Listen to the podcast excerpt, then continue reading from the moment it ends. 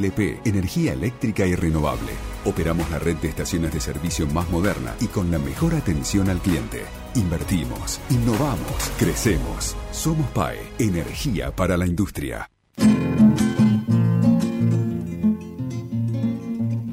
Amigo productor, usted necesita estar informado, porque la actualidad no cuesta más. Este es el espacio de la Sociedad Rural de Comodoro Rivadavia, que lo acompaña, señor ganadero, por LU4.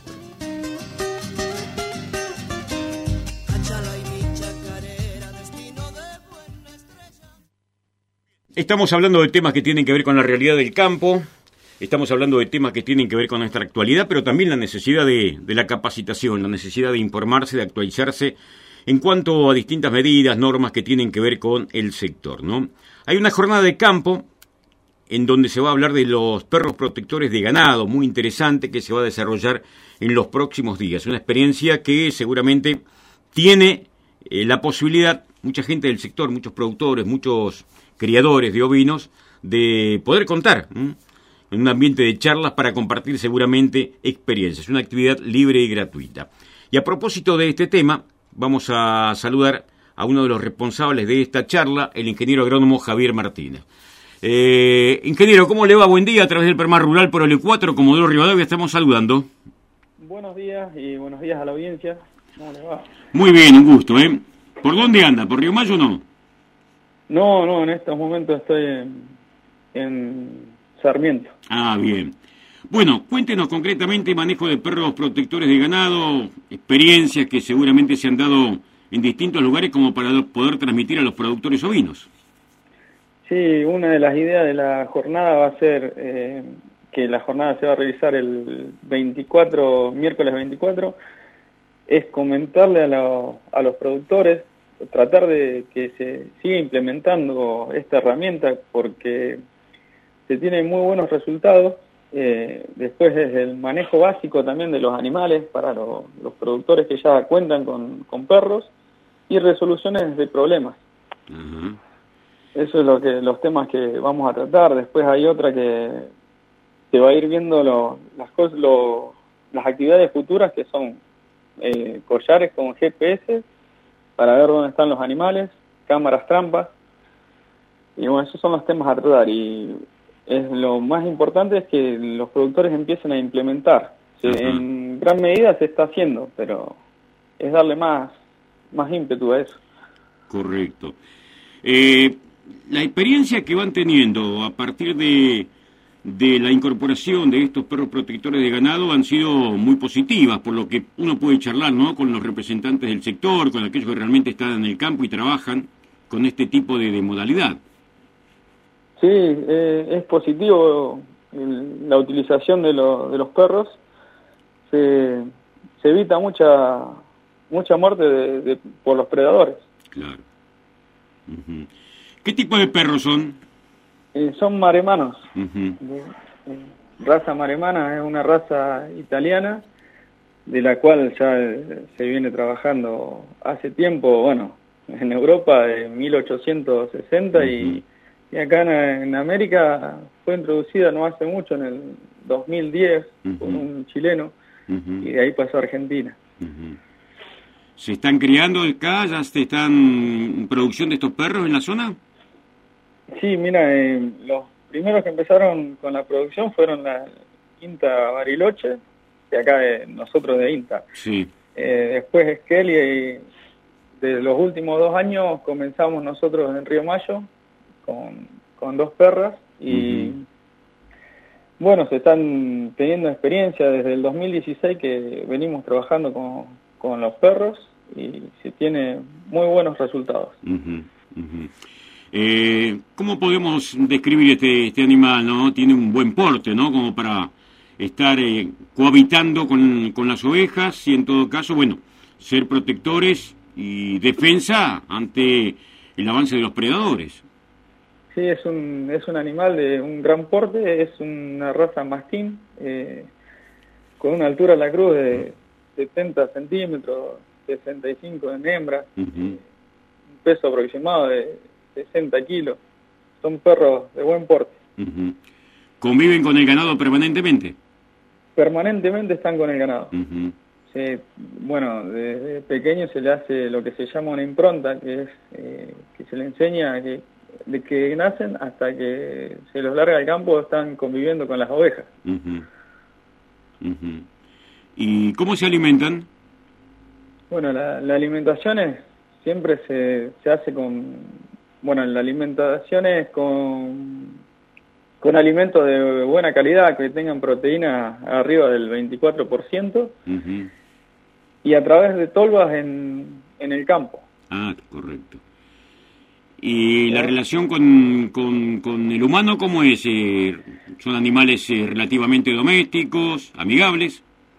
Sí, son animales amigables y bueno, el, manejo siempre se trata de hacer con, con una sola persona el que lo va a manejar, porque si no después, si van varios, como que se hace muy dócil el animal. Ah, correcto, correcto. Bueno, eh, esta experiencia, eh, en todo caso lo que ustedes van a transmitir el próximo día 24 de noviembre, eh, tiene que ver con algún trabajo realizado ya en, en Río Mayo, en algunos otros lugares, y expresar un poco los resultados. Sí, exactamente, va a ser básicamente bueno, comentar cómo se viene trabajando, en qué se está trabajando y darle más, más auge. Van a contar muchas experiencias de, de la gente que viene a disertar también, que es Pablo Gáspero, José Garramuño de Inta Bariloche. Y, bueno, y transmitir la idea de contar de lo que se está haciendo también en el campo. Y luego hacer un, un intercambio entre los productores y, para tratar de solucionar algunos problemas y eso. Bien. Javier, bueno, seguramente vos tendrás contacto con el escenario local, ¿no? Que está siendo muy, muy visitado y lamentablemente es la gran preocupación de muchos productores por el Puma, especialmente que tiene un avance y con resultados en algunos casos demoledores, ¿no? Para lo que tiene que ver con el cuidado del ganado. Sí, eh, últimamente se está se está viendo mucho puma y bueno, y también zorro colorado. Eh, básicamente es para frenar un poco a esos predadores. Claro. Eh, ¿El puma en la zona, ustedes tienen algún registro, tienen algún chequeo, hacen algún monitoreo en relación al avance que tiene y a la matanza de mortandad que está provocando? No, mira, nosotros en la zona es justo donde estamos, por suerte no, no tenemos puma, pero en los alrededores, ya, eh, como en la Sierra de Sarmiento o más para la cordillera, tienen problemas con puma.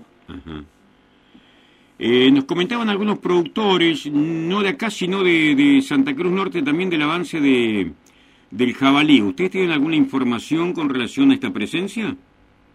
No, la información que tenemos de, del jabalí que se estaba acercando ya estaba en, del, de nuestra zona, lo de la zona de Chubut, eh, ya estaba en Senger. en la zona de Senger ya está, hay bastante jabalí. Pero hasta, hasta ahí sé, después no... Claro. ¿Tiene alguna explicación el avance del, jabalí en esta zona? Y no, no sabría decirle esa pregunta, pero no sé. Alimento, seguramente. Y debe ser alimento, mm. por eso se viene para esta zona. Claro. Javier, bueno, eh, contanos un poquito el día que se van a encontrar, el 24 de noviembre. Esta actividad es abierta para todo interesado, para cualquier productor que quiera asistir, ¿no? Exactamente, es una jornada de campo abierta a los productores que quieran asistir y se va a estar dando desde las 10 de la mañana a las 16 con los temas que te había comentado antes y Después se va a hacer un parate, un almuerzo y al último se va a hacer un intercambio con, los productores. Correcto. Esto es en Río Mayo. En Río Mayo, en el campo experimental de Río Mayo, de INTA. Bien. Eh, ¿Y estas charlas que dan notan que hay interés de los productores en participar, en estar presentes? Sí, se está teniendo bastante interés porque es algo que puede ayudar a, a los productores y y sí, es interesante los temas. Bien. Javier, contanos un poquito de, tu trabajo en el INTA, por dónde andás, a qué te dedicas y si tienes alguna tarea muy puntual, ¿no? Bueno, mira, yo soy ingeniero agrónomo, estoy trabajando en el campo experimental Río Mayo como responsable técnico, bueno, en el cual nosotros trabajamos con genética de eh, ganado ovino, en lo cual tenemos la raza eh, principal nuestra es Dunin Merino, en el cual trabajamos con como cabaña eh, y tenemos raza merino australiana también. Y bueno eso en la parte de ganadería. Después tenemos algunos de bovinos y se trabaja en ganadería extensiva en el campo. Correcto. ¿y cómo anda el Dunin merino por la zona? y en la zona anda bien eh, eh, se expresa bastante bien eh, deben tener sequía también como en gran parte de Patagonia. Exactamente, nosotros el campo nuestro está ubicado en una zona árida, eh, en los últimos años no pasamos los 100 milímetros de, precipitación, así que está bastante complicado. Y las nevadas fueron muy pobres por ahí, ¿no? Exactamente, nevadas este año no tuvimos, muy muy pobres.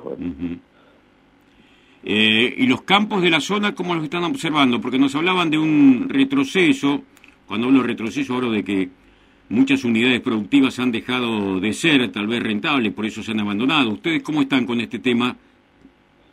Y se está viendo en la zona que mucha gente está abandonando sus producciones, porque por cómo vienen los años y por la falta de, de inversión también a veces en algunos casos.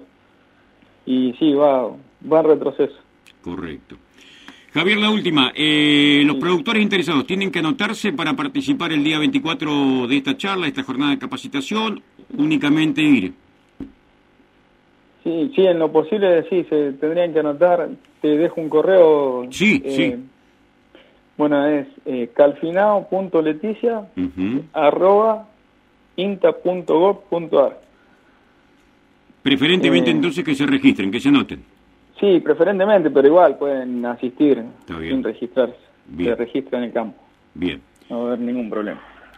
Javier Martínez, gracias por la charla, ¿eh? un saludo. Un saludo y gracias a ustedes. Muy amable. Chao.